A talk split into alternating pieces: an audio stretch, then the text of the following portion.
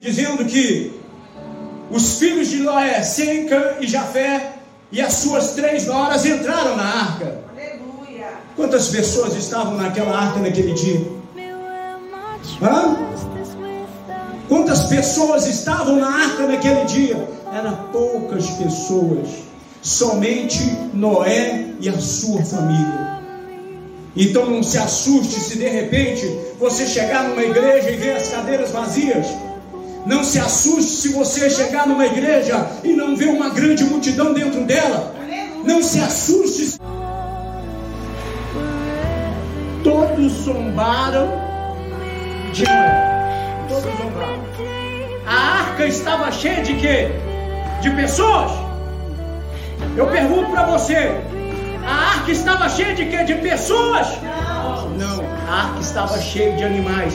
Então toma cuidado, colega crente. Toma cuidado, colega pastor. Porque essa arca do Senhor Jesus Cristo pode estar repleta também de animais. Deus.